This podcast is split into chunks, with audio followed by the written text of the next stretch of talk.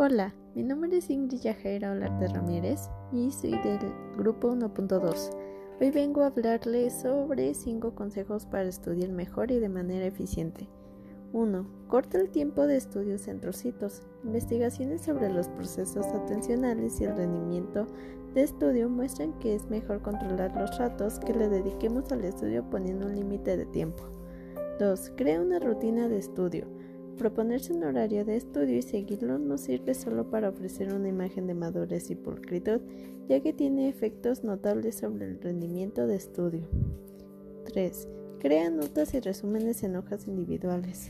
Hacer esquemas y pequeños resúmenes en trozos de papel nos obliga a reforzar la información que hemos leído.